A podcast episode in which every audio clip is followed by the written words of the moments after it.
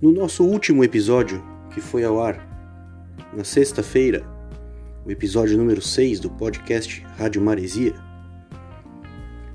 falei sobre o álbum, o disco Flick of the Switch do ACDC e esqueci de comentar um fato inusitado, dentre tantos que eu comentei naquela ocasião. O fato inusitado é que eu esqueci de comentar com vocês que esse álbum Flick of the Switch do ACDC era o álbum favorito que eu gostava de escutar quando pegava ônibus, quando pegava ônibus, quando eu trabalhava, quando eu trabalhava em Capão da Canoa, no centro de Capão da Canoa, alguns anos atrás, e eu só possuía motocicleta, não possuía carro. Eventualmente em dias de chuva eu acabava pegando um ônibus, o famoso busão. E eu gostava muito de escutar as faixas do disco Flick of the Switch principalmente ali naquele trecho entre Capão Novo e Praia do Barco, naquela área mais descampada, o clima do, do, do Flick of the Switch no meio daquelas dunas de areia, daquelas praias desertas ali que tem, com o mar à esquerda, com a serra à direita, os morros da serra, as montanhas do horizonte. Era um clima bem legal, o Flick of the Switch era o, o som que eu gostava de curtir naquela ocasião. O vento entrando pela janela do ônibus, refrescando, fonezinho no ouvido. Clima sussa, clima legal, clima tranquilo. Único fato que eu esqueci de comentar. Também no último episódio eu comentei que a, a equipe do Ipiranga Futebol Clube de Erechim estava disputando uma partida pela Copa do Brasil durante o episódio, durante a gravação do episódio. Pois bem, o Ipiranga empatou em 1 a 1 com a equipe do Penarol de Manaus e classificou-se. Sendo assim, seguem na Copa do Brasil as equipes gaúchas do Grêmio, do Internacional. Esses dois entram, começam a participar apenas nas oitavas de final e somam-se a eles o Juventude e o Ipiranga. São as quatro equipes gaúchas que estão ainda na Copa do Brasil. Tivemos nesse final de semana uma rodada bem agitada do Gauchão. O Inter derrotou ontem por 1 a 0 o Novo Hamburgo no Estádio do Vale, gol do garoto Marcos Guilherme. O Grêmio derrotou na sexta-feira o Aimoré por 2 a 0 numa brilhante atuação do goleiro Breno, cria da base da, do tricolor. O Brasil de Pelotas derrotou o São José que começa a entrar numa numa zona da degola ali, já trocou de técnico agora essa semana. O resultado foi 2 a 1 para o Brasil de Pelotas. Pelotas e São Luís que são as duas equipes do interior que mais me agradaram, que mais me me agradou de ver o futebol bem jogado. Pelotas e São Luís acabaram empatando em 1 a 1. E o Caxias venceu o Esportivo por 2 a 1. O Caxias vem fazendo também um bom campeonato mostrando toda a sua força. Destaque para um gol de bicicleta muito bonito na partida, até vou verificar depois o nome do jogador, esqueci agora. Seria isso, sem mais delongas. Encerro essa introdução e vamos lá que hoje o episódio está muito agitado, cheio de adrenalina. Vai ser rock na veia. Finalizando.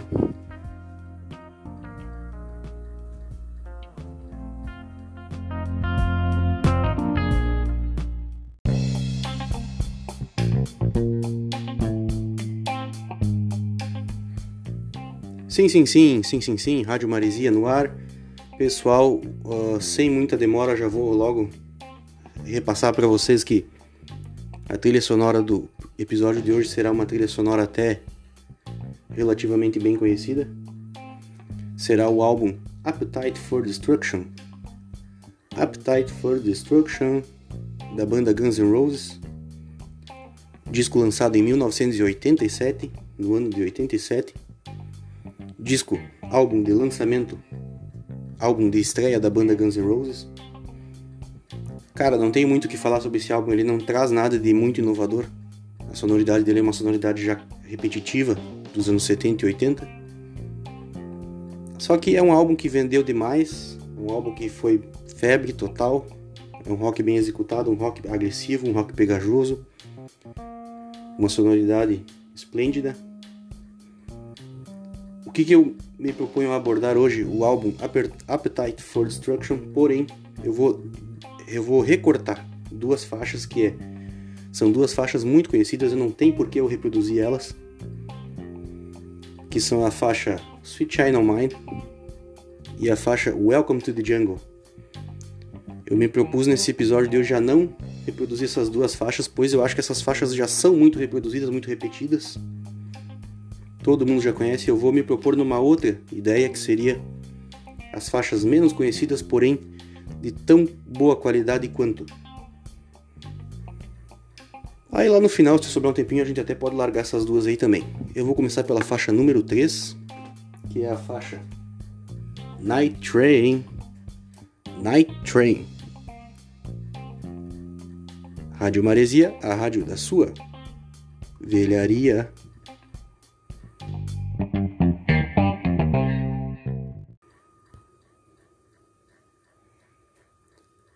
Night Train, trem noturno, Rádio Maresia, solta o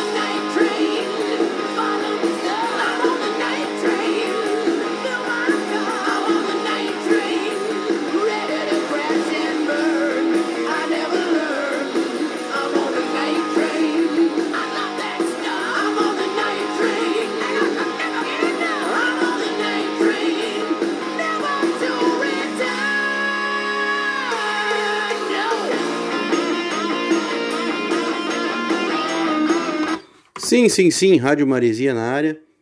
Pessoal, não tenho muito o que falar sobre esse álbum, mas eu ainda quero destacar por final, por último, para finalizar a questão Appetite for Destruction. Esse álbum caracterizado, caracterizado, característico desse álbum, vozes gritantes, Screaming by Exo Rose e guitarras, melodias, com destaque para Slash. Por isso que eu não quero abordar muito sobre esse álbum, porque pessoal, Axl Rose, Slash, Guns N' Roses, cara, isso aí tem uma legião de fã. Vamos só curtir essas faixas um pouco menos destacadas, menos conhecidas, menos popularizadas. Alta Get Me, Alta Get Me do Appetite for Destruction, Rádio Maresia, Rádio da Sua Velharia.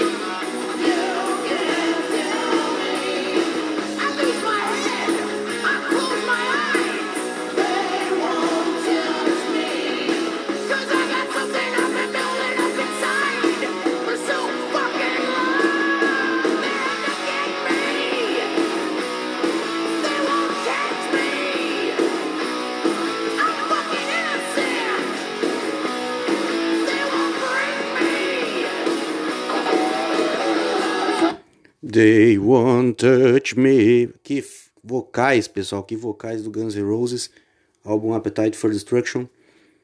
Pessoal, quero fazer um pedido a vocês, quero anunciar para vocês, sigam a nossa playlist no Spotify, que é a playlist denominada Rádio Maresia FM Capão Novo Beach.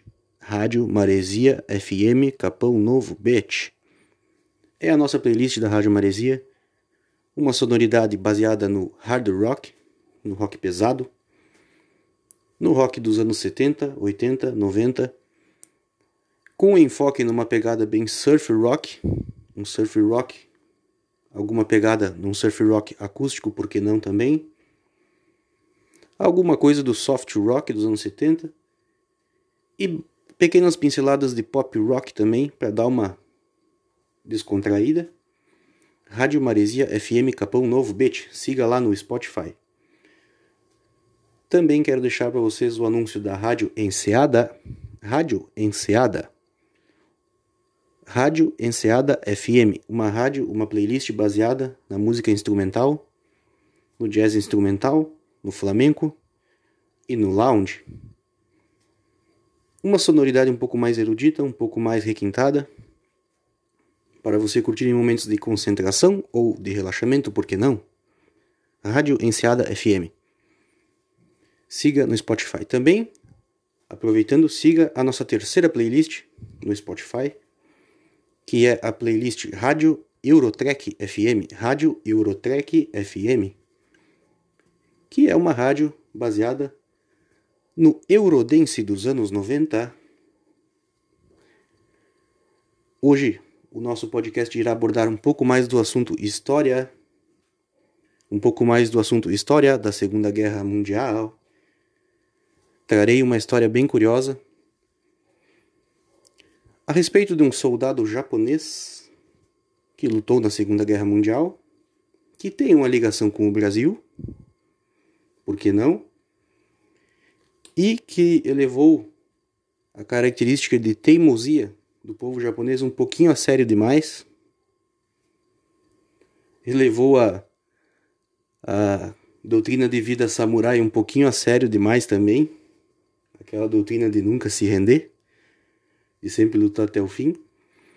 E por fim, acaba sendo uma história até um tanto cômica, um tanto bizarra.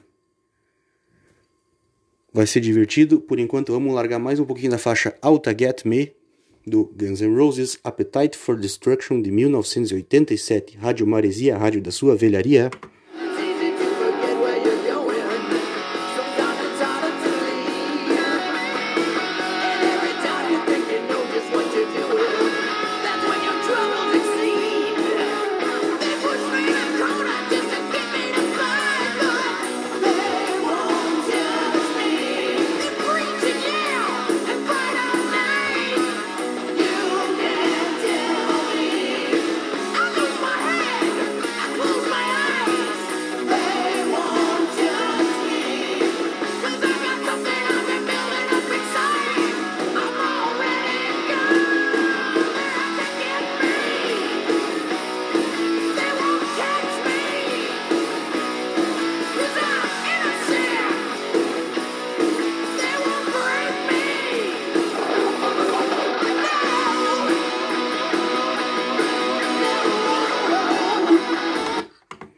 Pessoal, não deixe de seguir também o meu perfil no Instagram. O meu perfil no Instagram que é leandro2128. leandro2128 é o meu perfil no Instagram. Ali, ao seguir o meu perfil no Instagram, durante a semana, durante o dia, sempre vai estar passando nos stories, nos stories do meu Instagram, os cardzinhos, os cards da Rádio Maresia, nos quais você pode clicar em cima. Quando ele estiver passando na sua timeline, você clica em cima, no cantinho, no cantinho esquerdo superior, para ser mais exato. Você clica ali e esse cardzinho vai lhe jogar automaticamente para a playlist do Spotify ou para o podcast. Basta clicar ali quando o cardzinho passar no seu stories, clique no canto superior esquerdo para reproduzir a playlist Rádio Maresia FM ou, se não, o podcast Rádio Maresia. Basta acompanhar nos stories do meu Instagram, leandro2128. Por enquanto, vou soltar mais uma faixa antes de iniciar o assunto de hoje. A faixa a seguir é a faixa, deixa eu dar uma lida aqui. Ah, essa faixa é legal também, é a faixa Mr. Brownstone. Uma pegada bem legal também, vamos curtir lá. Rádio Maresia.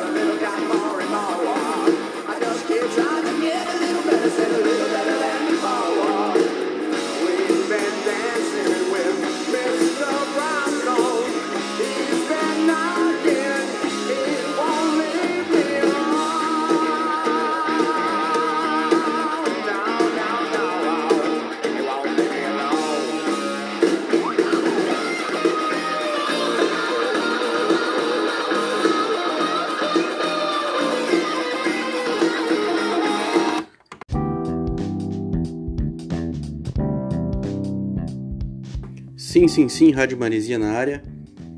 Acho que essas três faixas que foram tocadas aí juntas são faixas que não tem como ficar parado, não tem como não curtir. Então vamos ao que interessa. O assunto de hoje é história, período Segunda Guerra Mundial. E o personagem de hoje, ele pode ser considerado um herói, pode ser considerado um palhaço, pode ser considerado um idiota, um teimoso, um bobo pode ser considerado, considerado divino, depende do ponto de vista que você vê. O personagem é o japonês Hiro Onoda. O japonês Hiro Onoda. Hiro Onoda. Esse personagem ele nasceu em 19 de março de 1922 na cidade de Kainan, no Japão. Que dizer sobre esse personagem? Bom, vamos abordar qual era o período histórico. Antes da Segunda Guerra Mundial, o Japão já travava guerras com países vizinhos, China, Coreia, países do Pacífico Sul, Filipinas, Indonésia, Malásia. O Japão já tinha atritos com esses países por questões territoriais. Então, um soldado japonês padrão da época já vinha lutando, já tinha experiência de combate desde o início dos anos 30. Quando o Japão de fato entrou na Segunda Guerra Mundial, o seu exército já tinha uma vasta experiência de combate, com técnicas e táticas modernas. O Japão era um país muito industrializado, tinha um poderio armamentício interessante. Pois bem, dito isso, também quero introduzir a vocês que a nossa história vai se passar nas Filipinas. O país denominado Filipinas é nada mais do que um conjunto de ilhas, inúmeras ilhas, numerosas ilhas, no meio do Oceano Pacífico, mais precisamente de forma adjacente, próxima ao Mar do Sul da China, uma região ali próxima ao Mar do Sul da China, onde temos envoltos ali Tailândia, Malásia, Vietnã, Indonésia, Filipinas, Taiwan, entre outros.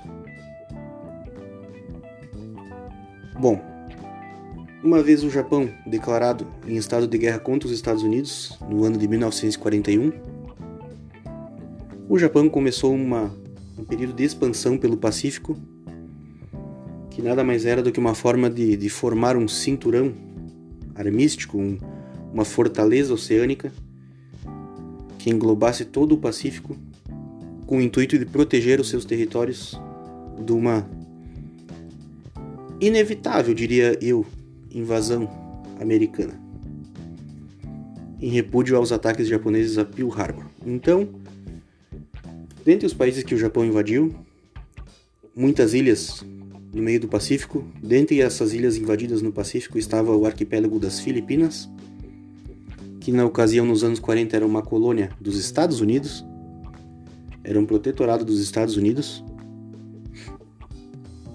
Sendo assim, o Japão invadiu o território das Filipinas. E no ano de 1944, quando os Estados Unidos já estava numa ofensiva inevitável, irrepreensível Os exércitos americanos invadiram as Filipinas, retomaram as Filipinas. Porém, como o território era formado por inúmeras ilhas, essas ilhas eram tomadas de pouco a pouco. Algumas nem ao menos tiveram combate, outras tiveram combates ferrenhos. Temos que ter em mente que eram territórios inóspitos. Temos que ter em mente que eram territórios isolados, formados por selva equatorial pesada, densa. Eram combates horríveis no meio da selva. Portanto, algumas ilhas que não eram pontos chaves da, da, da, retomada americana talvez tenham ficado para trás nessa ofensiva. Talvez não tivessem tido o um enfoque total de invasão das tropas americanas. Nesse contexto, no ano de 1944, o soldado Hiro Onoda, já nessa ocasião como oficial do exército japonês, Hiro Onoda foi deslocado para a ilha de Lubang, a ilha de Lubang, uma ilha com as características que eu acabei de citar, de selva, mata densa, vegetação intransponível, um ambiente propício para uma técnica de guerra de guerrilha, de combate na selva. Pois bem, em dezembro de 1944, Hiro Onoda foi enviado para as Filipinas. Seu oficial, o Major Taniguchi, Major Taniguchi, guarde esse nome. Ele será um nome chave na nossa história. Major Taniguchi, no ano de 44, enviou Hiro Onoda para a ilha de Lubang. Ele não deveria retroceder nem um terreno, nem um pedaço de terra deveria manter sua posição a, a qualquer custo, uma vez que nós temos a noção de que os japoneses seguem a doutrina militar samurai, isso poderia lhe custar a própria vida. A rendição não era uma alternativa para os japoneses na ocasião. No ano de 44, a, o final da guerra já era inevitável, os americanos já estavam com o Japão praticamente derrotado. Mas a ordem para Hiro Onoda é que ele e seus homens não abandonassem a ilha de Lubang e não retrocedessem nem um pedaço de terreno a qualquer custo. No contexto geral, os americanos tomaram a ilha de Lubang, conseguiram recuperar a ilha de Lubang. Porém, na sequência, nos dias seguintes, os japoneses que estavam na ilha, de forma muito aguerrida, com técnicas e táticas de guerrilha, conseguiram retomar o controle da ilha e expulsar os americanos, com inúmeras emboscadas, armadilhas. E após retomar essa ilha, as forças japonesas acabaram se dividindo para poder efetuar técnicas e táticas de guerrilha na selva, uma vez que, pensem bem, o Japão já estava praticamente derrotado, ele não conseguia mais mandar reforços para essa distância. Para essa distância das Filipinas, eles não conseguiam mais enviar reforços. O Japão já estava aos frangalhos. O objetivo principal do Império Japonês naquela ocasião, de 1944, já era proteger o seu território e não reforçar as suas fortalezas no Pacífico, nas distâncias maiores, mais longas, mais longínquas. Então, sem reforço algum, sem nenhuma mensagem do, do, do, do seu império, o, as tropas da ilha de Lubang foram divididas em grupos de quatro soldados. Gravem bem, grupos pequenos de quatro soldados, no qual Hiro Onoda era líder do seu grupo. Pois bem, Vou tocar mais um pouquinho do Appetite for Destruction. Na sequência, vamos retomar essa história que vai deixar você de boca aberta, queixo caído, rádio maresia.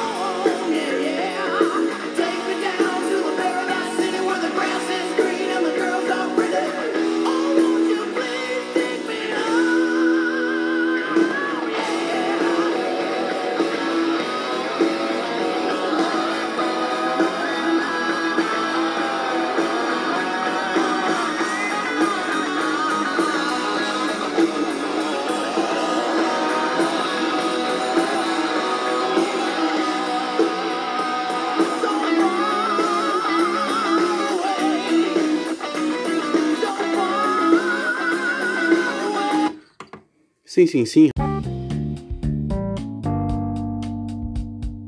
Rádio Maresia na área.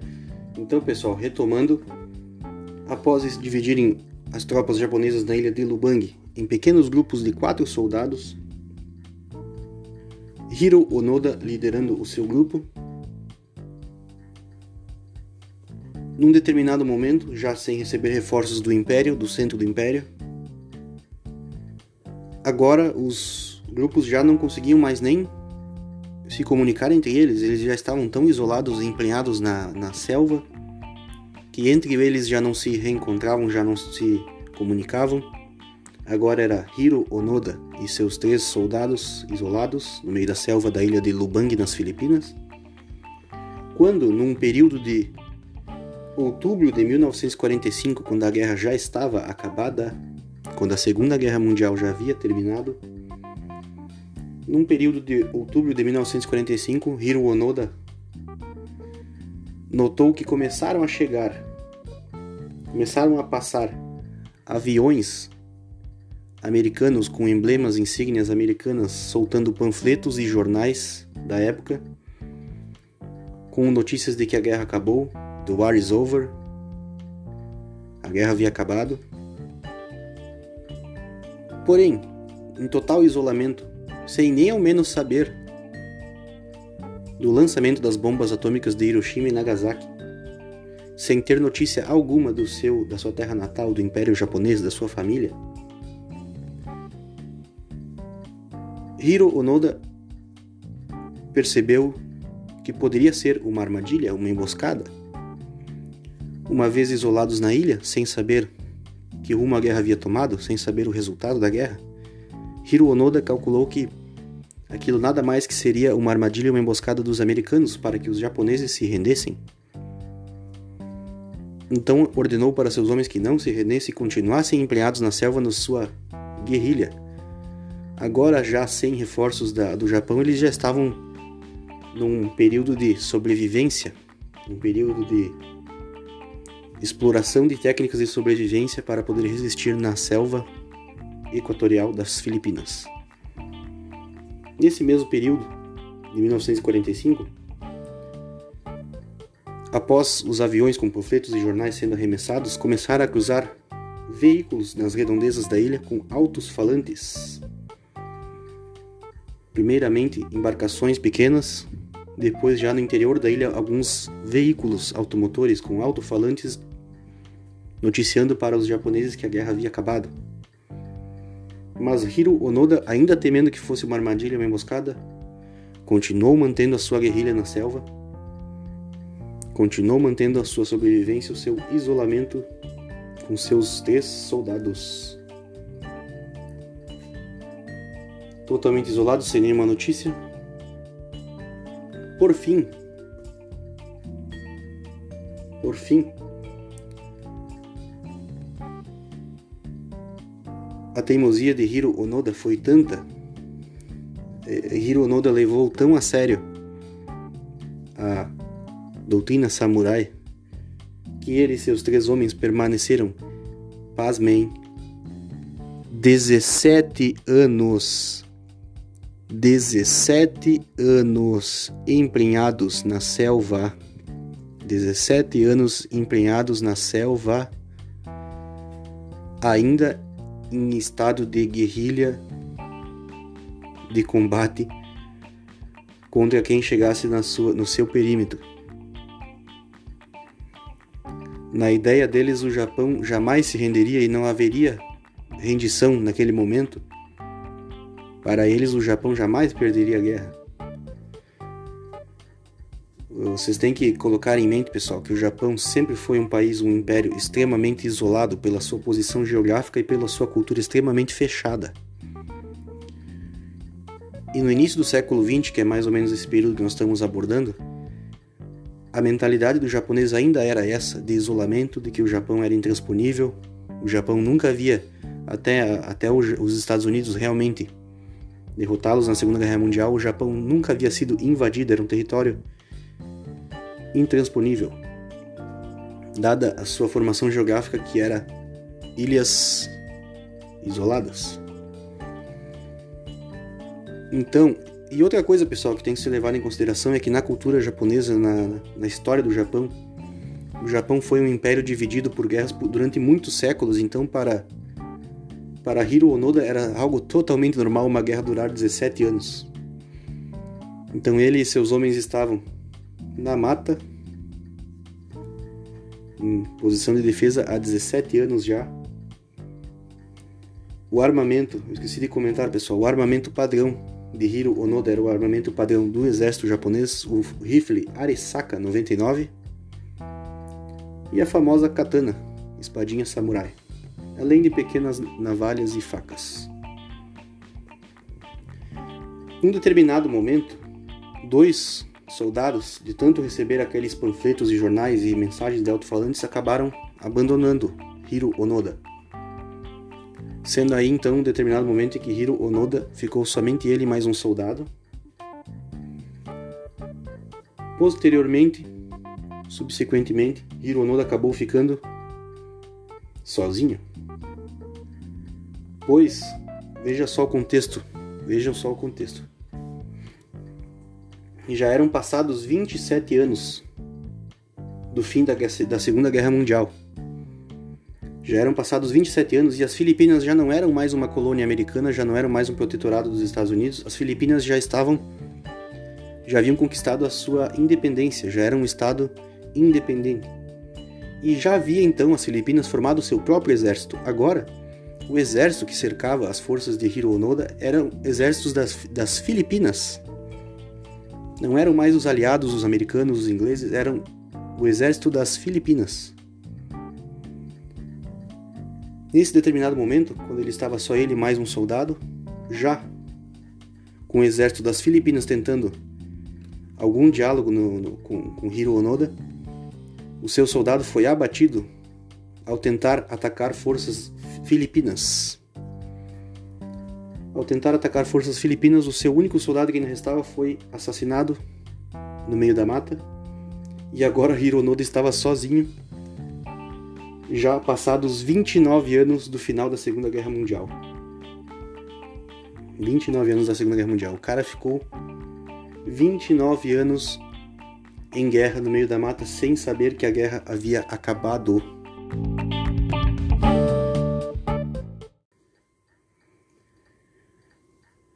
Parece complicado, pessoal, mas é que na época vocês têm que ver que a mídia, as notícias, a, a comunicação era muito mais precária do que hoje. E a cultura do Japão, como eu já citei, era uma cultura bem diferenciada da ocidental, o que faz parecer normal essa situação. Vou tocar mais uma faixa do álbum Appetite for Destruction Anteriormente foi a faixa Paradise City, agora vou tocar. Essa música é boa também, My Michelle. Rádio Maresia, rádio da sua velharia.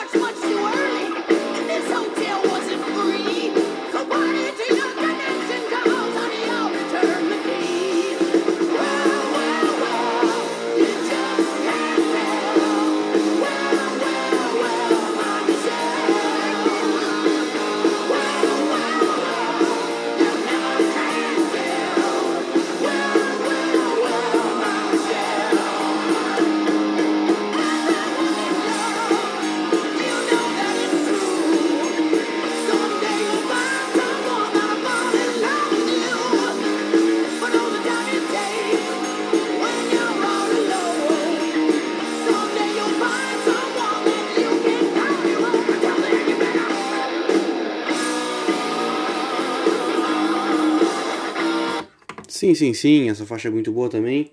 Então, pessoal, vamos finalizar a história. Que fim levou Hiro Onoda, o japonês teimoso?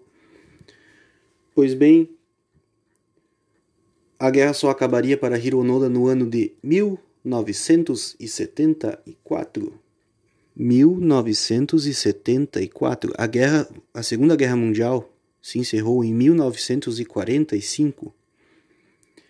E Hiro Onoda continuava defendendo sua posição em 1974. São já beirando 30 anos do fim da guerra.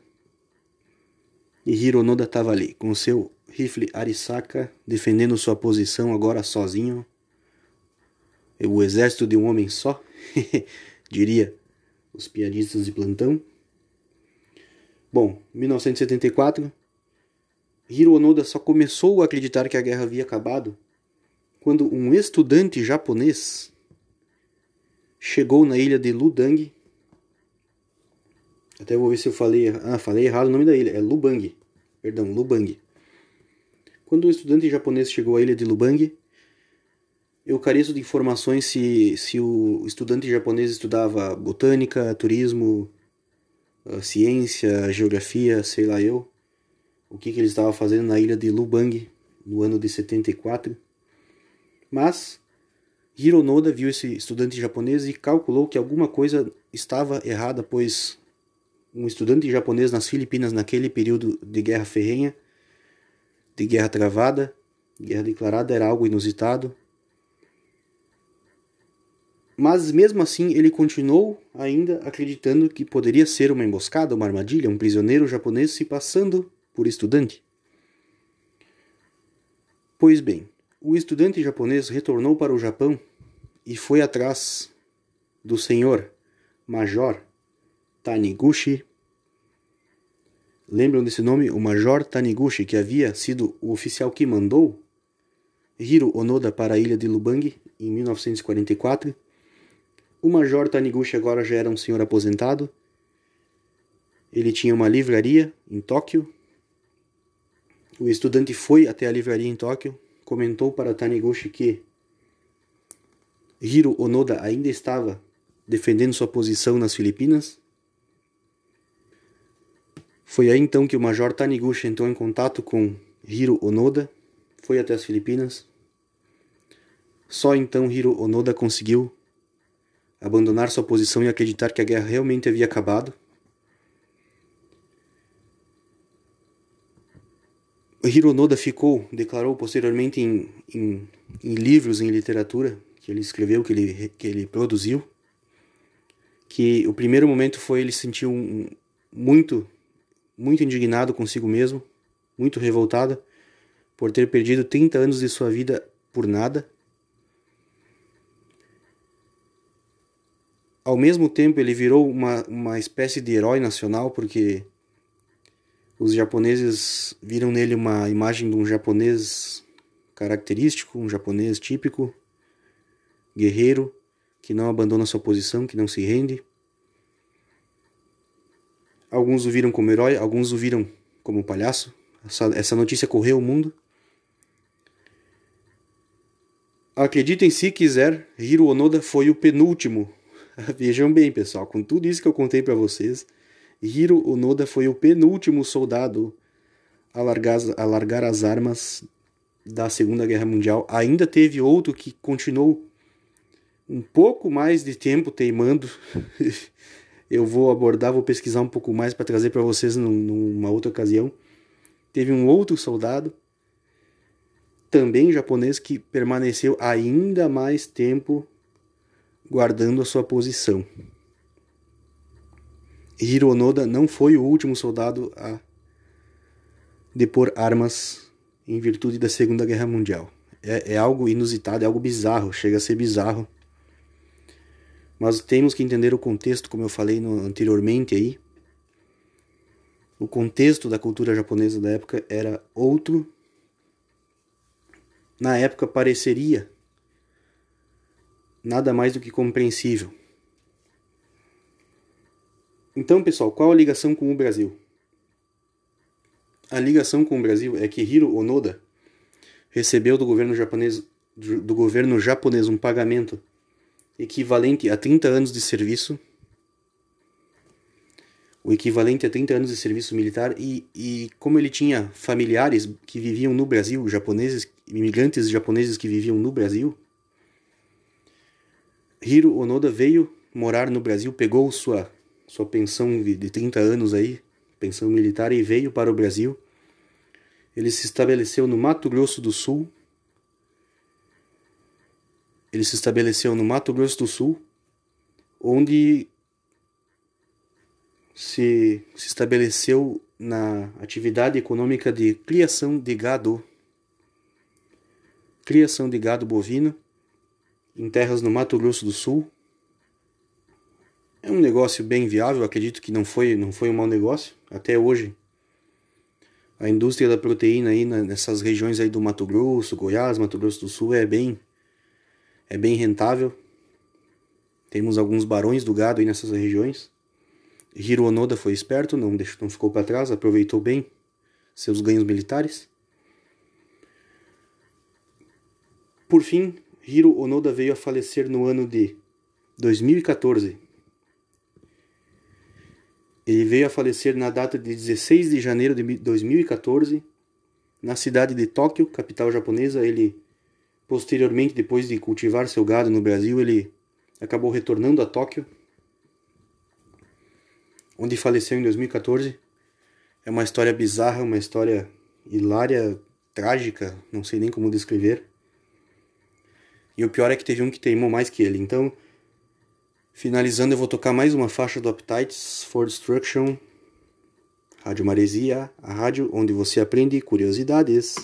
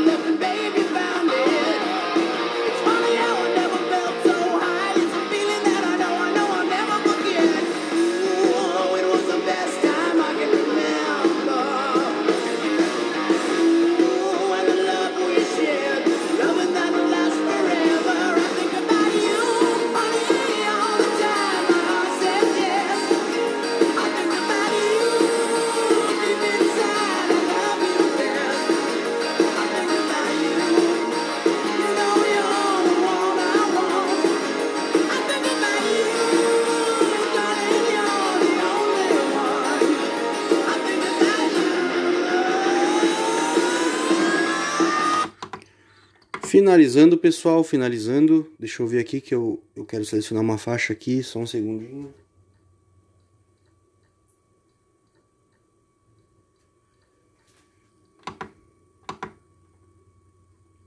Agora sim, pessoal, antes de finalizar, eu quero avisar a todos que eu comentei no episódio número 5. No episódio número 5 a respeito de um jogo que eu estava que eu havia encomendado no Mercado Livre, um cartucho para o meu Mega Drive, o cartucho do jogo Metal Sonic Hyperdrive. Pois bem, chegou, foi entregue essa semana. Já consegui jogar algumas fases. O jogo é muito bom, jogo radical, show de bola. Quero fazer um podcast a respeito dele, específico dele, mas eu ainda estou em fase de elaboração, estou elaborando ele para ficar de uma forma que seja atrativa e compreensível para quem não jogou o jogo. O objetivo é que todos compreendam o conteúdo. Então ainda está sendo elaborado, mas já chegou, está na mão. Até postei nos meus stories algumas fotos. Quem acompanhou viu. E é só aguardar. Pessoal, eu quero desejar uma boa semana a todos. Para finalizar, eu vou largar a, a última faixa do álbum. A faixa Rocket Queen. Guns N' Roses Appetite for Destruction, uma trilha sonora fantástica. Rádio Maresia, a rádio da sua velharia.